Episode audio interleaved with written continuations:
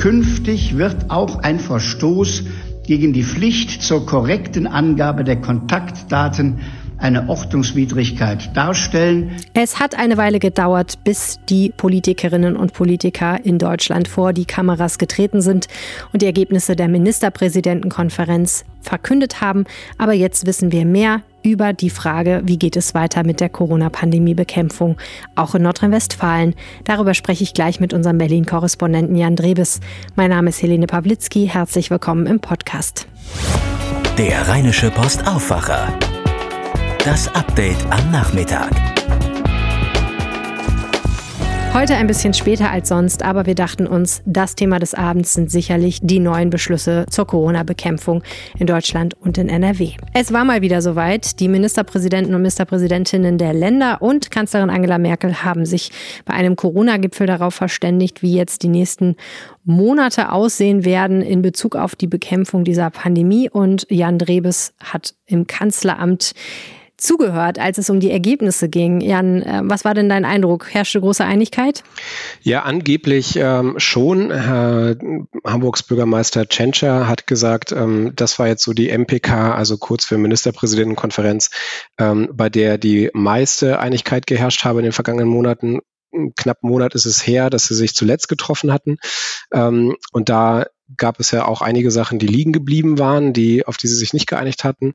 Ähm, wenn man mal ehrlich hinschaut, sind jetzt aber wieder einige Chancen verpasst worden und es gab ähm, nicht nur Einigkeit, wenn auch vielleicht keinen offenen Schlagabtausch, aber ähm, wirklich viele ähm, Punkte beschlossen haben sie aus meiner Sicht nicht. Hm, ja, das ähnlich hat das auch äh, Ministerpräsident Armin Laschet gesagt. Er sagte, es sei eine sehr harmonische Sitzung gewesen. Es war ja kein großer Streit. Es ist ja heute eine Bilanz gewesen. Das letzte Treffen war vor vier Wochen. Wir 16 sind einig, dass bestimmte Prinzipien jetzt durchgesetzt werden. Insofern war das auch heute keine sehr streitige Sitzung, sondern eine sehr harmonische. Was sind denn jetzt die wichtigsten Punkte, die für ganz Deutschland gelten? Also was auf jeden Fall beschlossen ist und gilt, ist, ähm, dass es ein Bußgeld gibt von mindestens 50 Euro ähm, für Menschen, die in Gaststätten zum Beispiel ähm, essen, trinken, feiern gehen und dann dort falsche Angaben machen auf diesen Listen, die ausliegen. es gab ja auch immer wieder gute Gründe dafür, dass das Menschen gemacht haben. Zum Beispiel, wenn da so ein Zettel liegt und dann alle sehen können, welche Handynummer ich da eintrage, wo ich wohne, wie ich heiße und so weiter da hat die Kanzlerin heute nochmal darauf ähm, aufgerufen, dazu aufgerufen, dass Gastronomen doch bitte dann auch für Datenschutz sorgen müssen, also dass man das verdeckt macht und ähm, zum Beispiel gerade Frauen dann nicht Angst haben müssen, äh, dass ihre Daten da ähm, geklaut werden oder dann eben ähm, übernommen werden von Leuten, an die sie den nicht geben wollen. Und ähm, das ist ein Punkt. Das andere sind ähm, klare Restriktionen für Feierlichkeiten äh, in angemieteten öffentlichen Räumen. Ähm, da soll es jetzt künftig maximal 50 Teilnehmer geben, ähm, wenn die 35 Neuinfektionen auf 100.000 Einwohner pro Woche ähm, überschritten wurden. Und äh, das ist sozusagen ein, ein wichtiger Punkt für die Feierlichkeiten in privaten Räumen allerdings gab es jetzt nur Empfehlungen. Da hat es keine ähm, klaren Grenzen sozusagen, Pflicht, äh, Pflichtgrenzen gegeben. Insofern ist das auch noch ein offener Punkt. Okay, sprechen wir doch noch mal ganz kurz über diese beiden Sachen. Das erste, was du gesagt hast, das Buch, Bußgeld, du hast gesagt mindestens 50 Euro.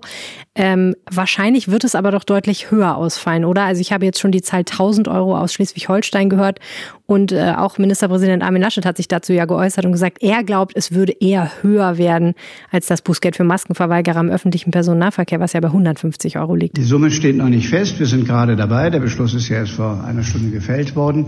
In unseren Bußgeldkategorien Katalog, den wir heute schon haben, es angemessen einzustufen. Es muss ja in irgendeinem Verhältnis sein zu unseren anderen Bußgeldtatbeständen. Ich denke, es wird höher liegen als das Bußgeld eines Nicht-Maske-Tragens im öffentlichen Personennahverkehr, weil der Akt viel mehr Menschen gefährdet. Aber wo er genau liegt, das werden Sie morgen von Karl-Josef Laumann hören oder in der nächsten Stunde, wenn die Verordnung dann fertig ist. Ja, genau. Also aus Schleswig-Holstein gab es jetzt die Meldung, dass es 1000 Euro werden sollen und dass in NRW das höher liegen soll. Das stimmt. Da ist jetzt allerdings natürlich noch Interpretationsspielraum, wie viel höher das sein soll.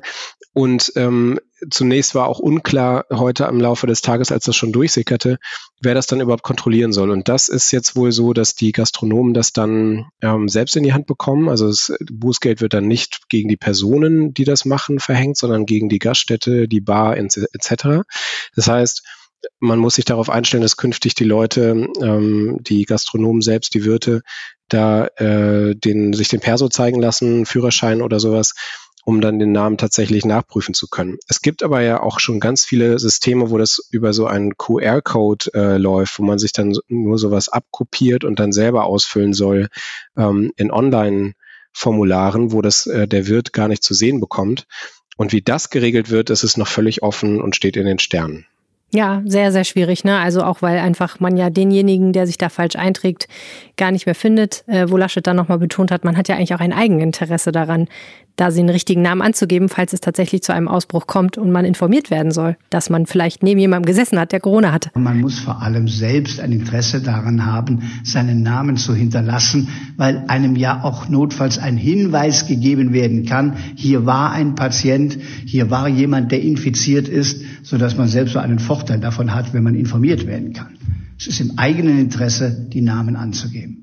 Genau, nur wie gesagt, es äh, gab auch immer wieder Fälle, wo dann die Listen so groß und so offen waren, dass Menschen sich dann dadurch ähm, unwohl gefühlt haben, wenn sie dann da ihre kompletten Angaben machen und das dann für alle sichtbar da auf dem Tresen liegt. Und ähm, dieses, äh, diese Interessen sozusagen, einerseits ähm, auffindbar zu sein, wenn man äh, wenn da ein Corona-Risiko bestand und andererseits seine eigenen Daten schützen zu wollen. Ähm, das war der Konflikt, in dem man bislang war. Deswegen auch dieser Aufruf, für Datenschutz zu sorgen bei diesen Listen. Also zum Beispiel durch ein Urnensystem, dass man dann das, das in, so eine, in so einen Kasten reinwirft und dass die, die Liste eben nicht öffentlich bleibt. Das ist eine gute Idee. Ich wollte gerade sagen, irgendwie scheint da die richtige Lösung noch nicht gefunden, so rein technisch. Aber das kommt ja vielleicht noch. Der zweite Punkt, du hast ihn genannt, sind die Veranstaltungen. Äh, da müssen wir jetzt noch mal ein bisschen auseinanderdröseln, glaube ich. Also das eine sind erstmal Veranstaltungen mit mehr als 50 Personen. Ne? Also wenn ich einen großen Geburtstag feiere oder eine große Hochzeit zum Beispiel, dann muss ich das ab jetzt anmelden, habe ich verstanden. Man muss vor allem äh, dann diese Maximalgröße äh, beachten, wenn die Neuinfektionen eben über diese Schwelle von 35 bei 100.000 Einwohnern pro Woche liegen. Dann muss man bei angemieteten Räumen künftig diese Grenze von 50 Teilnehmern einhalten. Ähm, wenn ähm, es dann die Hochzeit ist etc., das, das gilt dann dafür. Wenn ich jetzt zu Hause in meinen eigenen vier Wänden Leute empfange und ähm, da eine Partyfeier oder was auch immer mache, dann ähm, gilt das eben nicht. Da gelten nur äh, Empfehlungen und ähm, da nochmal sozusagen die, die klare, ähm, der klare Appell jetzt der heutigen Teilnehmer, das nicht über 25 steigen zu lassen, wenn eben diese Neuinfektionen so hoch gehen. Wir setzen darauf, dass die Bürgerinnen und Bürger auf Feiern verzichten, die jetzt nicht notwendig sind aber dass man insbesondere da, wo bestimmte Inzidenzwerte überschritten werden, solche Feiern beschränkt. Ähm, wie man das dann kontrollieren will äh, oder dass man das überhaupt irgendwie kontrollieren kann, ist ähm, natürlich sehr unklar, denn in Privaträume einzudringen, um dann die Teilnehmerzahlen zu zählen von einem Spieleabend vielleicht oder von einer Privatfeier, ähm, die, das ist sehr utopisch, dass das klappt. Insofern ähm, hatten die sich da jetzt nur auf diesen Appell äh, verständigt. Trotzdem wirkt es aber wie ähm, ein, ein etwas fauler Kompromiss, denn nach allem, was ich gehört habe, waren das vor allem zwei Länder, Hessen und Rheinland-Pfalz, die sich dagegen gestimmt haben, also Malo Dreyer und Volker Bouffier. Alle anderen waren wohl äh, auch dafür, das zu einer Pflicht zu machen. Hm. Ganz generell ist ja immer so die Frage, wie gehen denn Bundesländer, die jetzt deutlich niedrigere Corona-Zahlen als zum Beispiel Nordrhein-Westfalen haben, mit diesen Verschärfungen um? Im Vorfeld hat man ja auch aus Sachsen gehört vom Ministerpräsidenten Kretschmer dort, äh, dass er gesagt hat, wir sehen das eigentlich nicht so richtig ein. Wir haben hier sehr niedrige Zahlen. Warum soll es jetzt Beschränkungen für die Bevölkerung geben? Genau, das ist ja jetzt immer wieder das, ähm, das Credo auch der Länder zu sagen, äh, es kann nicht sein, dass wir hier meinetwegen in Mecklenburg-Vorpommern oder eben in Sachsen oder sonst wo dafür bestraft werden, dass zum Beispiel in München ähm, wegen größerer Feiern in Bars oder was auch immer äh, die Zahlen nach oben gehen. Und das wird auch beibehalten. Äh, auch künftig gibt es diesen regionalen Ansatz. Das heißt, auch künftig können die Länder von diesen, von diesen Regelungen jeweils abweichen, allerdings bei diesen Mindestgrenzen eben nicht mehr. Und ähm, das, die sind ja gekoppelt an die Neuinfektionszahlen und das wiederum soll dafür sorgen, dass es bundeseinheitlicher wird als bislang.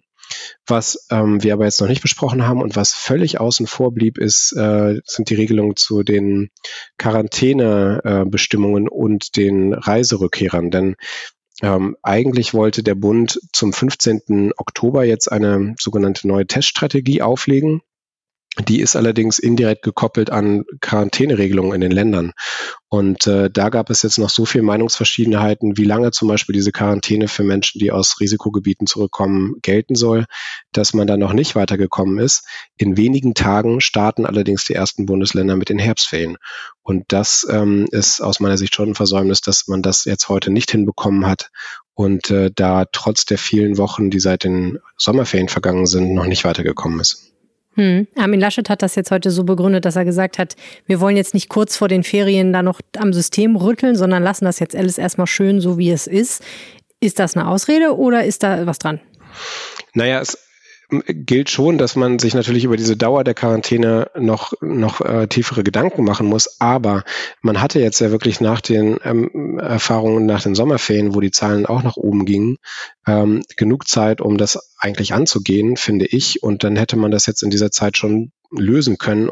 Das heißt nicht, dass man jetzt vor den Ferien an dem System rüttelt, denn man hätte das System jetzt schon längst eben auf den Weg bringen können.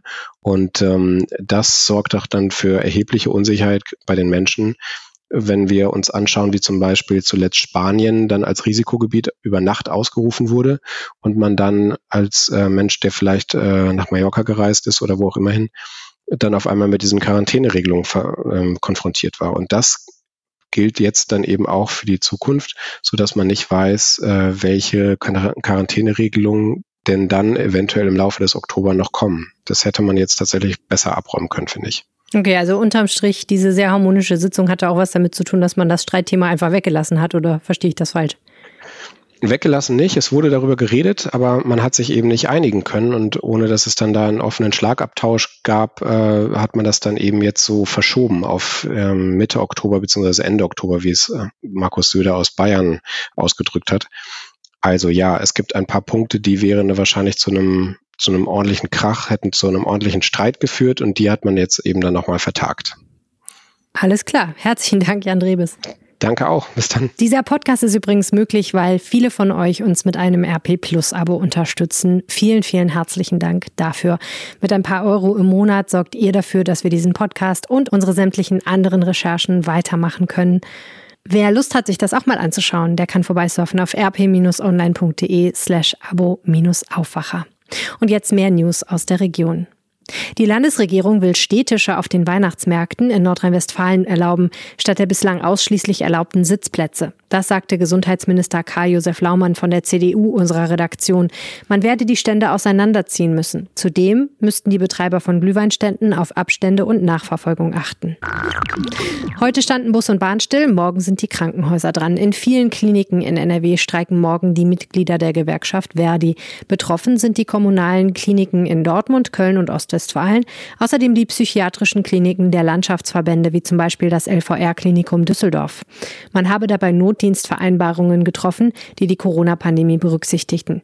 Verdi will damit Druck auf die Arbeitgeber ausüben. Verhandelt werden die Tarifverträge im öffentlichen Dienst. Die nordrhein-westfälische Landesregierung will die Energiewende beschleunigen. Dazu hat sie eine Energie- und Klimaagentur gegründet. Sie soll Unternehmen, die Industrie, Kommunen und Bürger beraten, aber auch Investitionsmittel aus Förderprogrammen der EU und des Bundes nach NRW holen. Wirtschaftsminister Andreas Pinkwart von der FDP betonte, Nordrhein-Westfalen wolle bis 2030 die CO2-Emissionen stark reduzieren, auf weniger als die Hälfte des Ausstoßes von 1990. Aktuell haben wir sie um etwa 40 Prozent reduziert. Die Lebenserwartung der Menschen in Nordrhein-Westfalen steigt und gleicht sich zwischen Männern und Frauen an. Das hat das Statistische Landesamt am Dienstag in Düsseldorf mitgeteilt. Neugeborene Mädchen dürfen damit rechnen, im Schnitt 82 Jahre und 10 Monate alt zu werden. Jungs 78 Jahre und 4 Monate. Die Lebenserwartung der Mädchen stieg damit seit der vorherigen Berechnung um einen, die der Jungen um zwei Monate an. In einem offenen Brief haben sich mehr als 100 Prominente für den Erhalt der beiden Geschichtssendungen Stichtag und Zeitzeichen im WDR Hörfunk ausgesprochen. Das Schreiben an Intendant Tomburu und Hörfunkdirektorin Autorin Valerie Weber unterzeichneten unter anderem Fernsehmoderator Günther Jauch, die Schauspieler Joachim Kroll und Marielle Milovic, die Frauenrechtlerin Alice Schwarzer und die ehemalige Bundesjustizministerin Sabine Leuthäuser-Schnarrenberger von der FDP. Der WDR will das kürzere Format, den WDR 2 Stichtag, durch ein Geschichtsformat ersetzen, das in der ARD entsteht. Die Autoren sagen, dass dann die Qualität des Zeitzeichens leiden wird. Bislang bekommen sie für Stichtag und Zeitzeichen oft ein Kombi-Honorar, was die Arbeit in dieser Qualität erst möglich mache.